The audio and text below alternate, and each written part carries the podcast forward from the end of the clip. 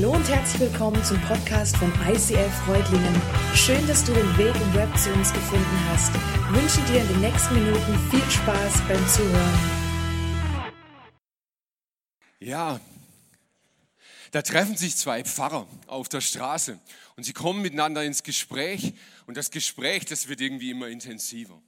Das wird lauter, das wird hitziger und man merkt so, boah, die Spannung, die ist echt ziemlich, ziemlich krass. Auf einmal schaut der eine den anderen an und sagt, du, wir sollten aufhören, uns zu streiten. Wir dienen doch beide demselben Herrn. Du auf deine Art, ich auf seine. Wow. Hey, über Dienen kann man echt streiten. Was ist richtiges Dienen? Wie macht man das? Was sollte man tun? Was sollte man lassen? Womit dient man dem anderen am meisten? Ähm, ja, mit welcher Haltung sollte man das tun? Ich glaube, Dienen ist schon ein extrem spannendes Thema. Wir sind ja mittendrin in unserer Serie Unser Traum. Und in dieser Serie geht es darum, so ein Zielfoto zu beschreiben. Also wie soll diese Kirche aussehen, von der wir träumen? Und Traum heißt ja, dass es noch nicht ist doch aber schon eine ganz schön konkrete Vorstellung von dem, was sein soll. Und jetzt ist ein Aspekt dieses Traums, Kirche ist dienend. Vater, und ich danke dir, dass wir über das Thema heute reden dürfen, weil ich glaube, dass so viel Spannung in diesem Thema drin ist. Und ich danke dir, dass wir diese Celebration begonnen haben mit einem Lied, in dem es heißt, in deinem Geist herrscht Freiheit. Und ich danke dir, dass du Freiheit über uns aussprichst, dass du unsere Ohren aufmachst, unser Herz aufmachst und dass heute etwas wirklich verändert werden darf in uns. In deinem Namen, Jesus. Amen. Ich saß zu Hause und habe mir Gedanken gemacht über diese Predigt. Ich habe gedacht, hey, Kirche ist dienend. Über was soll ich reden? Und da ist, ist, ist manchmal so ein kleiner Konflikt in einem drin, ja, wenn man häufiger predigt, dann, dann muss man ja immer wieder sich auch fokussieren auf so Themen. Und das Einzige, was mich rettet an diesem Punkt, ist, dass ich das immer im Gebet mache. Dass ich immer Gott frage und immer Gott sagt, Gott, ich habe schon Ideen, aber was ist, was ist, was du sagen willst? Und Gott hat irgendwie immer so eine gleiche Reihenfolge. Finde ich lustig. Der lässt immer erstmal mich Ideen spinnen. Und dann kommt er erst später. So, und dann hatte ich Ideen zu diesem Thema, Kirche ist dienend. Ich dachte, hey, ich könnte euch Hilfsprojekte vorstellen. Hilfsprojekte und wie sie entstanden sind. Olli hat, ähm, macht gerade so diese George Miller durch und, und diese Waisenhäuser. Mega krasse Geschichte, könnte man echt eine ganze Predigt drüber machen. Ziemlich cool, dienend. Ich habe gedacht, gut, ich könnte euch über die Einstellung des Dienens reden. Ich könnte vielleicht so eine Motivationspredigt machen.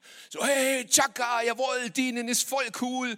Und dann holen wir uns so Zeugnisgeber, so nennen wir das ja auf Frommdeutsch. Also Leute, die erzählen, wie sie das machen.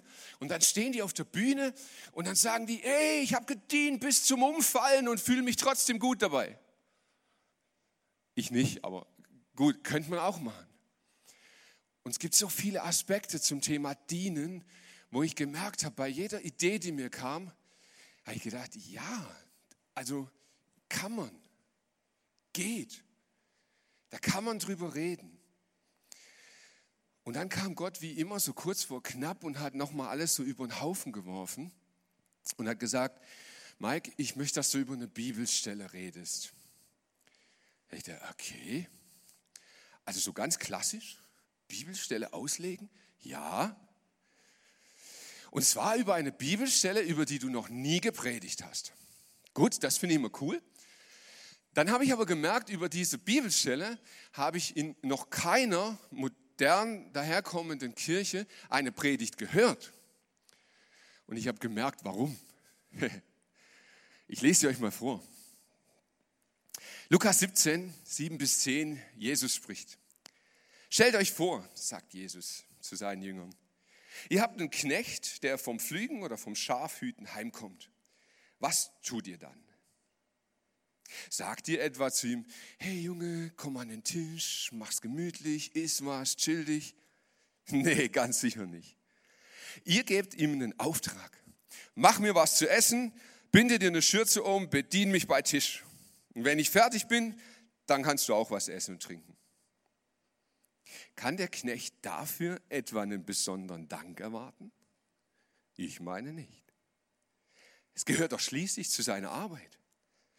Das gilt auch für euch. Wenn ihr alles getan habt, was ich euch befohlen habe, dann sollt ihr sagen, wir sind nutzlose Knechte und haben nur unseren Auftrag ausgeführt.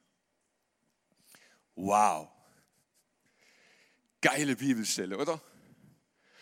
Also mir hat sie Schluck aufgemacht, weil ich, ich habe gemerkt, die muss man erstmal verdauen, was Jesus da sagt. Und vor allem auch so dieser Wortlaut, indem er das sagt, ist es schon irgendwie sehr speziell, was, was da so rüberkommt. Na, ich gedacht, na gut, jetzt kann man daraus ja auch so eine Motivationspredigt machen.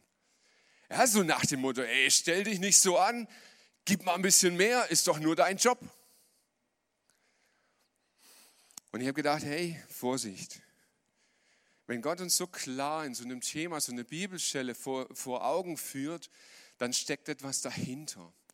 Und dann gibt es eine größere Message als das, was wir oft so augenscheinlich als erstes sehen. Also eintauchen. Und eintauchen heißt für mich immer beten und sagen, Gott, was willst du sagen damit? Und dann habe ich gemerkt, hey, das ist eine dieser Bibelstellen, an denen es unglaublich wichtig ist, sich das darum herum anzuschauen, den Zusammenhang zu erkennen, damit man diese Bibelstelle versteht. Weil sonst kann sie dir ultramäßig falsch in den Hals kommen. Und dann habe ich geguckt, wie ist eigentlich der Zusammenhang? Und das fand ich super, super spannend.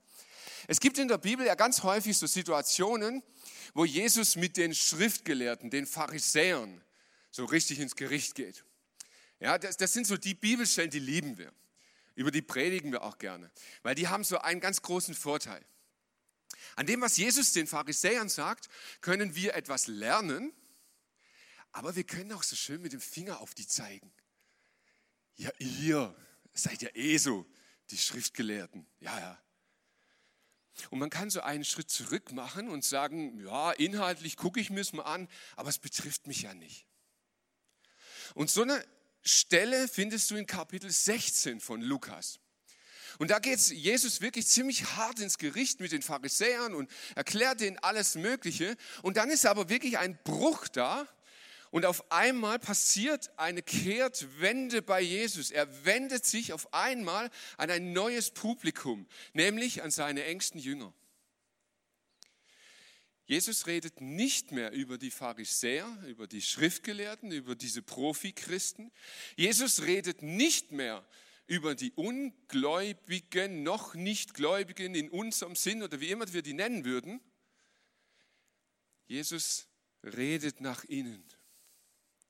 Übertragen auf uns heute heißt das, Jesus wendet sich uns zu. In der Gemeinde. Jesus spricht zu uns. Und er macht in diesem Kapitel 17 etwas extrem Krasses, finde ich. Jesus spricht von vier Säulen des Dienens. Vier Säulen des Dienens. Die erste Säule, hüte dich vor Verführung in Klammer Sünde. Vers 1 bis 3. Er sprach aber zu seinen Jüngern, hey, es ist unmöglich, dass keine Verführung zur Sünde kommt. Aber weh dem, durch den sie kommen. Es wäre besser für ihn, dass man einen Mühlstein um seinen Hals hängt und wirft ihn ins Meer, als dass er einen dieser Kleinen zum Bösen verführt. Hütet euch. Und dann merkst du, da beginnt schon ein Kapitel, wo du schlucken musst. Weil Jesus ja auf einmal in einem ganz anderen Tonfall redet. Und warum macht er das? Weil er zu seinen engsten Leuten redet. Er sagt, hey, die Beziehungsbrücke zwischen dir und mir, die ist mittlerweile so eng. Ich erlaube mir, jetzt ehrlich zu werden. Ich erlaube mir, dir es auch mal wirklich deutlich zu sagen. Und dann macht er was ganz Spannendes. Jesus ist ein Realist. Er sagt, hey, ich weiß jetzt schon, dass Gemeinde nie perfekt sein wird. Ich weiß, dass Sünde, dass Verführung in die Gemeinde hineinkommen wird. Das weiß ich. Aber die erste Säule des Dienens, hüte du dich davor, dass du zum Verführer wirst. Und das ist eine Form des dem anderen dienen. Fand ich super spannend. Ganz konkretes Beispiel. Vielleicht bist du mit Alkohol total easy. Und vielleicht hast du schon gemerkt, dass wir auch im ICF als Church damit ziemlich easy sind. Wir trinken gerne Wein, wir trinken gerne ein Bier, wir, wir machen Feste und, und wir haben damit wirklich irgendwie keinen Schmerz. Aber das kann sein, dass dein direktes Gegenüber, dass der, mit dem du heute Abend zusammen bist, mit dem du am Tisch sitzt, mit dem du redest, mit dem du Gemeinschaft hast, dass der ein Thema mit Alkohol hat. Und dann sagt Jesus, hüte dich davor, zum Verführer zu werden. Verzichte auf deinen Alkohol, damit der neben dir kein Problem damit bekommt. Und das geht tief, ja. Nehmen wir mal diesen ganzen theologischen Aspekt. Es gibt Leute unter uns, die sind da voll easy. So irgendwie, so, so, so, so ein bisschen freiheitlich mit der Bibel unterwegs. Und da kann es auch hier eine Kritik geben, da eine Kritik und damit kommen sie super zurecht. Aber wenn jemand zu uns kommt und der ist neu im Glauben und du fängst an und erzählst dem erstmal 100 Dinge, die ja voll kritisch sind in der Bibel und die ja eigentlich total falsch übersetzt sind und bla bla bla bla bla, dann merkst du was, der andere wird zutiefst verunsichert. Und der weiß gar nicht mehr, ja, kann ich das jetzt glauben oder nicht? Oder hüte dich davor, zum Verführer zu werden. Das ist eine Form des Dienens. Die zweite Säule, Vers 3 und 4, Vergebung.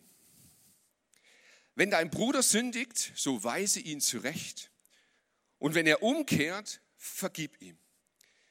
Und wenn er siebenmal am Tag an dir sündigen würde und siebenmal wieder zu dir käme und spräche, es reut mich, so sollst du ihm vergeben.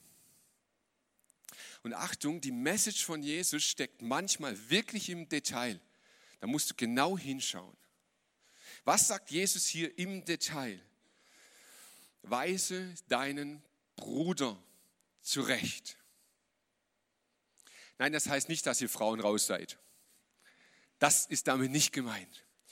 Jesus sagt, weise deinen Bruder zurecht und damit meint er jemanden, der auch mit Jesus unterwegs ist. Damit meint er jemanden, der auch entschieden ist und gesagt hat, ich will, dass Jesus mein Herr ist. Und mit dem, dieser Bruder, den sollst du zurechtweisen. Das ist keine Aufforderung. Marschiert in die Welt hinaus und erzählt der ganzen Welt, wie scheiße sie drauf sind. Nein, das, das sagt Jesus hier nicht. Er sagt, hey, es geht um eine sehr, sehr, sehr intime Beziehung zwischen Geschwistern, die miteinander Jesus nachfolgen. Und du dienst dem anderen, indem du ihn darauf hinweist und sagst, in deinem Leben ist was nicht in Ordnung. Das ist eine Säule des Dienens, dass du dem anderen sagst, du, in deinem Leben ist was. Das stimmt nicht, das passt nicht. Und dann, und jetzt wird es echt spannend und ich musste auch da wieder schlucken, sagt Jesus, wenn er umkehrt. Das Wort, das dort im Original steht, das ist richtig krass. Das meint nicht, also wenn der zu dir kommt und sagt, hey, sorry, ja, habe mich mal wieder blöd benommen, alles easy. Nein, dort ist gemeint, und zwar an beiden Stellen des Umkehren, wirklich bereuen, Bekehren, Veränderung. Wenn jemand also aus der Gemeinde wirklich schräg unterwegs ist und er kommt zu dir und er sagt, du, ich verstehe, das ist nicht gut, ich möchte das ändern, ich möchte das umkehren in meinem Leben, dann sei sofort bereit und sag, ja, verzeih ich dir. Aber es geht nicht um dieses Wischiwaschi und dann mache ich weiter. Eben nicht. Und das Spannende, was Jesus hier sagt, Kirche ist eine Vergebungsgemeinschaft. Ja, wir sollen vergebungsbereit sein, schnell ihm vergeben, häufig ihm vergeben. Aber Kirche ist auch eine Umkehrgemeinschaft. Wir sind nicht nur die Vergebenden, sondern wir sind auch die, die umkehren, die sagen, Mensch, du hast recht. Das ist wirklich Schrott in meinem Leben. Ich sollte das wirklich ändern. Die dritte Säule des Dienens ist Glaube. Und die Apostel, also seine Jünger, sie sprachen zu dem Herrn, stärke uns den Glauben. Der Herr aber sprach, wenn ihr Glauben hättet wie ein Senfkorn, würdet ihr zu diesem Maulbeerbaum sagen, reiß dich aus, pflanz dich ins Meer und er würde gehorsam sein. Und ihr merkt, dieses ganze Kapitel ist echt irgendwie ein bisschen strange. Die Jünger gehen zu Jesus und sagen eigentlich nichts anderes als sagen, hey Jesus, bitte schenk uns einen größeren Glauben. Schenk uns mehr Glauben. Und jetzt denke ich so, nach meinem Bild, das ich von Jesus habe, also wenn ich doch zu Jesus gehe und sage, Jesus, ich, ich will mehr von diesem Glauben, ich will, ich will mehr glauben können. Ja, der soll sich doch freuen, oder? Ist doch super, dass ich so zu ihm komme. Und der Herr aber sprach. Ich denke, Jesus, hattest du irgendwie einen blöden Tag? Wie warst du eigentlich drauf an dem Tag? Und er sagt, nein, gib euch keinen größeren Glauben. Ich denke so, echt jetzt? Jesus sagt, ihr braucht keinen größeren Glauben. Denkt mal über die Art eures Glaubens nach. Wenn das, was ihr an Glauben habt, der Art wäre wie ein Senfkorn, wäre es vollkommen genug. Und was ist das Senfkorn? Das Senfkorn ist das kleinste Samenkorn und gleichzeitig aber das Samenkorn mit dem größten Wachstumspotenzial außer Hefe. Ja, Hefe ist noch krasser. Das kleinste Samenkorn mit dem größten Wachstumspotenzial. Was hat das jetzt mit deinem und mit meinem Glaube zu tun? Jesus sagt, du brauchst nicht mehr Glaube. Du brauchst das Vertrauen, dass in dem Glauben, den du hast, so viel Potenzial drin steckt, dass Gott so viel dazu tut, dass es reicht. So, und das hat mich extrem getroffen muss ich euch ganz ehrlich sagen.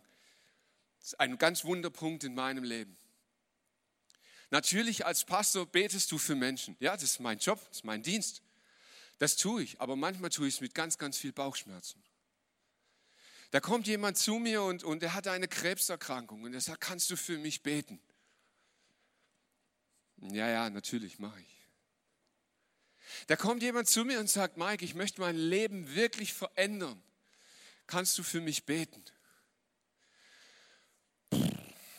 Ja, ja, ich, ich, ich bete schon für dich, aber im Hinterkopf denke ich, jo, den kenne ich jetzt seit 30 Jahren. Und dann passiert etwas in mir. Und ich weiß nicht, ob du das kennst, vielleicht ist das auch nur mein Thema. Ich bekomme das Gefühl, dass mein Glaube dafür zu klein ist. Ich glaube schon, und ich bete jetzt schon für dich. Aber mein Glaube groß genug ist, deinen Krebs wegzubeten. Ob mein Glaube daran, dass dein Leben sich nochmal ändert, ob mein Glaube groß genug ist. Und das sagen wir ja selten so ehrlich. Gell? Wir gehen ja eher in eine andere Richtung. Habe ich richtig gebetet? Hätte der Wortlaut anders sein müssen? Habe ich für diese Art von Krankheit genug gefastet? Habe ich genug gesalbt, geölt, geheilt, was auch immer? Und das ist alles dasselbe. Die Frage ist, ist mein Glaube groß genug? Und Jesus sagt, das ist Blödsinn. Ist dein Glaube in der Gestalt, dass du sagst, ich glaube, ich bete für dich und das Potenzial, das steckt in Gott und wenn ich für dich bete, sei gesund im Namen Jesu, dann steckt das Potenzial nicht in meinem Gebet, nicht in meinen Worten, nicht in meiner Heiligkeit, nicht in meiner Frömmigkeit, sondern allein in dem Namen Jesus Christus. In der vollen Kraft, im vollen Potenzial seines Namens. Und Jesus sagt, wenn du das wirklich glaubst, hey, dann hast du so Haufen genug. Maulbeerbaum. Gut, ich frage mich, was ihm der Maulbeerbaum immer antut, aber Jesus hat da irgendwie eine spezielle Beziehung.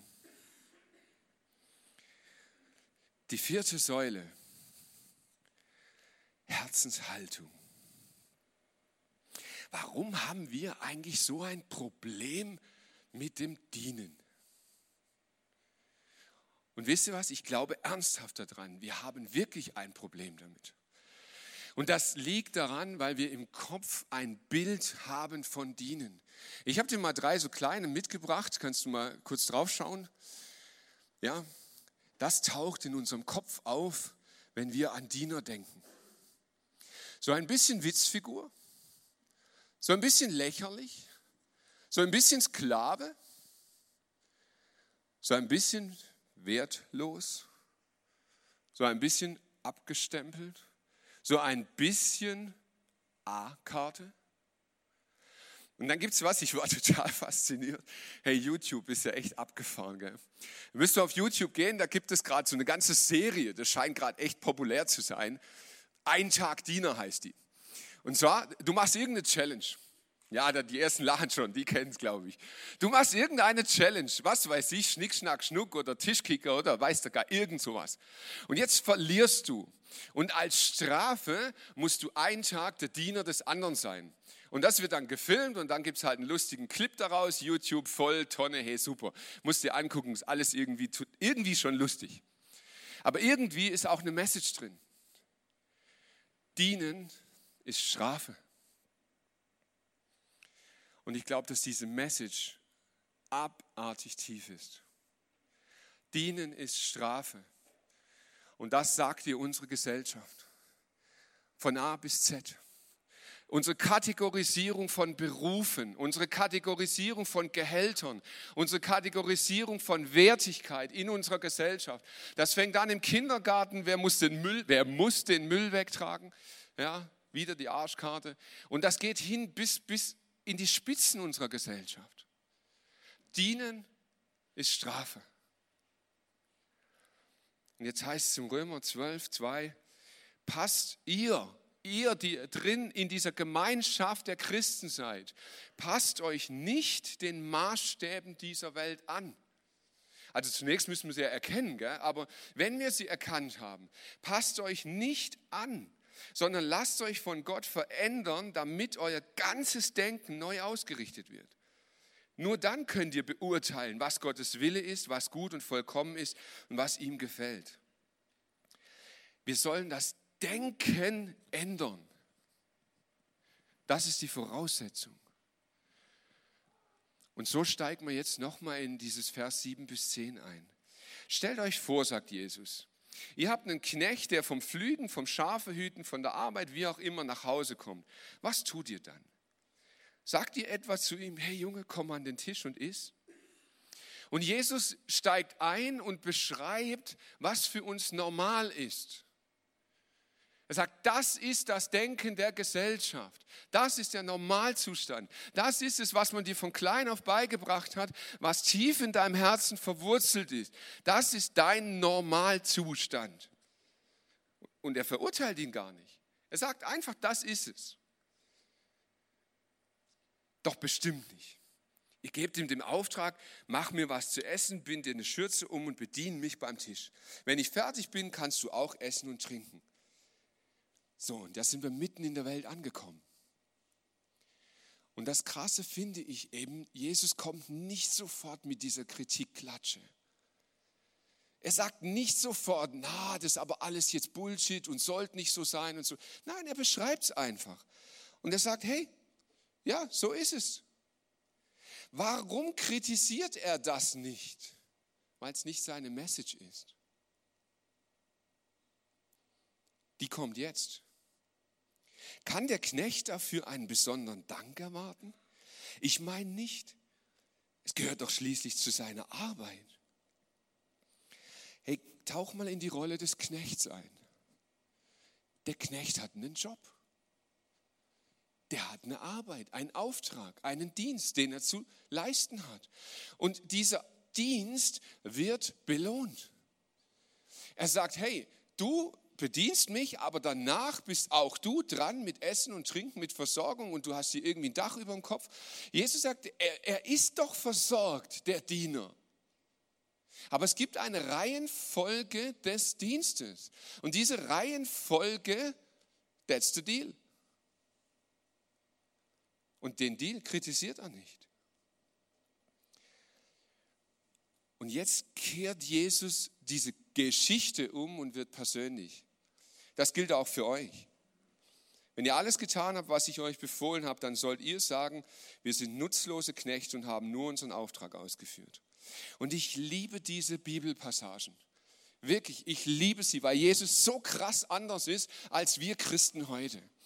Wir haben so ein dermaßen fromm komisches Heulsusen-Christendasein. Jesus stellt eine Option in den Raum. Er sagt, wenn der Moment gekommen ist, an dem ihr alles getan habt, was ich euch befohlen habe. Was? Das ist möglich? Wir denken nicht so, gell? Oh, Jesus, oh, das ist immer so viel, was du verlangst. Das ist immer so anstrengend und da wird man nie fertig damit. Also ihr nicht, das machen nur Pastoren, gell? Wir sind so. Bäh, bäh, mi, mi, mi. Jesus nicht. Jesus hält das für möglich. Er denkt besser über dich als du. Und er sagt, wenn der Moment gekommen ist, an dem du alles getan hast, an dem du das alles umgesetzt hast, was ich euch befohlen habe, dann kommt der Moment, und jetzt wird es spannend, an dem du trotzdem von Gott nicht erwarten darfst, dass er dir etwas schuldig ist. Und das fand ich so spannend. Du darfst nicht erwarten, dass Gott dir etwas schuldig ist. Und wie sieht das in der Praxis aus? Hey, jetzt habe ich so viel getan. Jetzt habe ich so viele Dienste geleistet. Seit so vielen Jahren war ich immer treu. Ich habe so viel gespendet. Ich habe so viel gemacht für Gott. Aber jetzt, ja was jetzt? Jetzt habe ich doch auch verdient, dass Gott mich erhört. Jetzt habe ich doch auch verdient, dass ich gesund bin. Jetzt habe ich doch auch verdient das. Und Jesus sagt, nein, das hast du nicht. Das war nicht der Deal, dass du das verdient hast. Jesus greift eine ganz, ganz tiefe Herzenshaltung auf. Er verwendet ein komisches Wort an dieser Stelle. Er sagt, ihr sollt sagen, wir sind doch nur nutzlose Knechte. Und nein, damit meint Jesus nicht, mich braucht's nicht. Jesus meint damit, du bist ersetzbar. Was? Jesus sagt, du bist ersetzbar. Gott müsste nicht mit dir. Er will. Gott ist dir nicht schuldig und Gott hat auch nicht ein Problem, wenn du sagst, ich mache es nicht. Gott ist nicht derjenige, der dann da sitzt und denkt, scheiße, wie rette ich denn jetzt die Welt? Und das spricht Jesus an und er sagt, du sollst diese Herzenshaltung haben. Hey Gott, ich darf dir dienen. Ich darf es. Du könntest auch anders, aber du willst nicht anders. So, und dann kommt dieses Wesen von Jesus zum Tageslicht. Das finde ich so ultra krass. Nochmal zurück in Vers 7. Stellt euch vor, ihr habt diesen Knecht, der vom Flügen kommt. Was tut ihr dann? Sagt ihr etwa, komm an den Tisch und iss? Und vielleicht ist es dir aufgefallen beim ersten Lesen, das ist genau das, was Jesus macht. Jesus sagt, hey, für euch ist das völlig normal. Das ist euer Herz. Aber ich, ich bin derjenige, der mit meinen Jüngern einen ganzen Tag durch die Wüste marschiert, der auch kaputt ist, der auch fertig ist, der auch gern hinliegen möchte und essen möchte. Aber ich bind mir die Schürze um und wasche ihnen die Füße. Ich bin derjenige, der nicht normal ist. Ich stelle das auf den Kopf, was dienen heißt. Und diese Herzenshaltung, die ist für mich ein Traum. Das, was Jesus vorlebt. Jesus gemäß. So, und jetzt war ich da mit dieser Predigtvorbereitung und ich habe gedacht, hey Gott, das finde ich jetzt echt mega cool, das mit deinen vier Säulen. Das ist schon echt super so. Und ist jetzt die Message, dass wir diese Kirche, unseren Traum auf diesen vier Säulen aufbauen sollen? Und dann fand ich so lustig, dann, dann gab mir Gott so diesen Gedanken und sagte, Mike, denk noch mal kurz weiter. Kannst du mir ein Haus nennen der Antike, das auf vier Säulen steht? Nee. Ich weiß ehrlich gesagt noch nicht mal, ob das statisch damals überhaupt schon ging. Ich weiß es schlicht nicht. Da habe ich gesagt, Gott, was willst du uns sagen mit den vier Säulen? Und er hat gesagt, Mike, geh mal auf YouTube. Ja, hey, Gott ist so. Und ich habe mir Häuser angeschaut mit vier Säulen und ihr seht jetzt eins. Wisst ihr, was man mit vier Säulen macht? Den Eingang. Die vier Säulen des Dienens sind der Eingang zu unserer Kirche. Das ist der Eingang zu unserem Traum. Das ist das, durch das wir hindurchgehen, bevor irgendwas anderes stattfinden wird. Jesus nennt uns vier Säulen, mit denen wir einander dienen sollen. Hüte dich davor, für deinen anderen zur Versuchung zu werden. Sei vergebungsbereit, sei umkehrbereit. Lass diesen Glauben sein Potenzial entfalten und entwickel eine Herzenshaltung, die Jesus gemäß ist. Und wenn wir das miteinander umsetzen als Kirche, dann hat Gott einen Eingang zu dieser Kirche geschaffen. Und ich glaube, dann wird sich der Rest des Traumes entfalten. Amen.